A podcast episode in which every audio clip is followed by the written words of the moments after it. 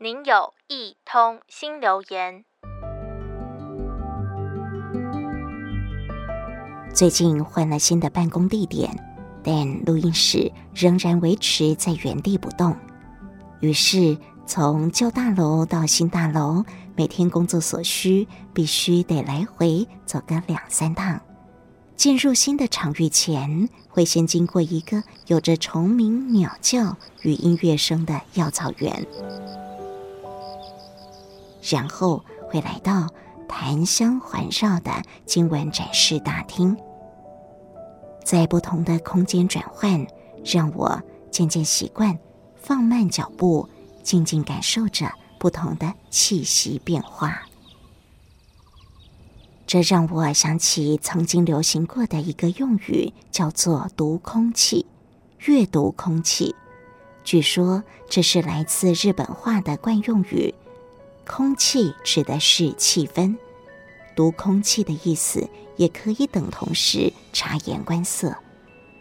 这是人与人之间为了避免尴尬，需要会判读现场的状况，配合气氛来说话，所以叫做读空气。能不能读得懂空气？听说这也是日本社会里重要的人际互动能力。网络上说，其实阅读空气的能力，并非只是单纯的察言观色，而是培养观察环境氛围、提出并且能够沟通改善的意见，再加上落实执行的综合能力。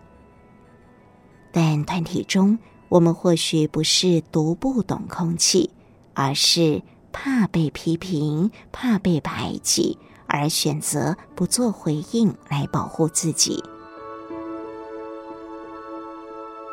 曾经看过一本书，它的副标题很吸引我。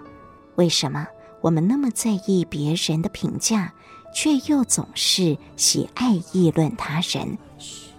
人天生喜欢被赞美，讨厌被责备，因为我们渴望被认同。很多的时候，负面评价。会让我们对自己产生怀疑，但我们却又忍不住的议论别人。于是书中建议，我们要锻炼被批评的勇气，持平的仔细检视自己内心的那一把尺，聆听别人的批评，但不纠结，并且从中学习。同时也要挑战，而且乐于修正自己对他人的批评。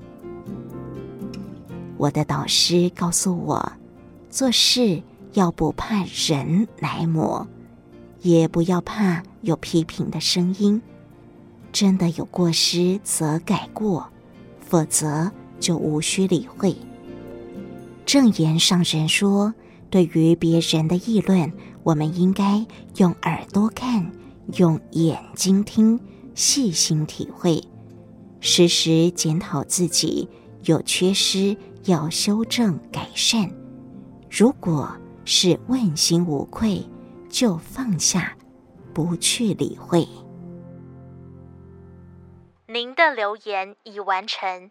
如有其他心情留言，请到多用心 FB 或是多用心 Podcast。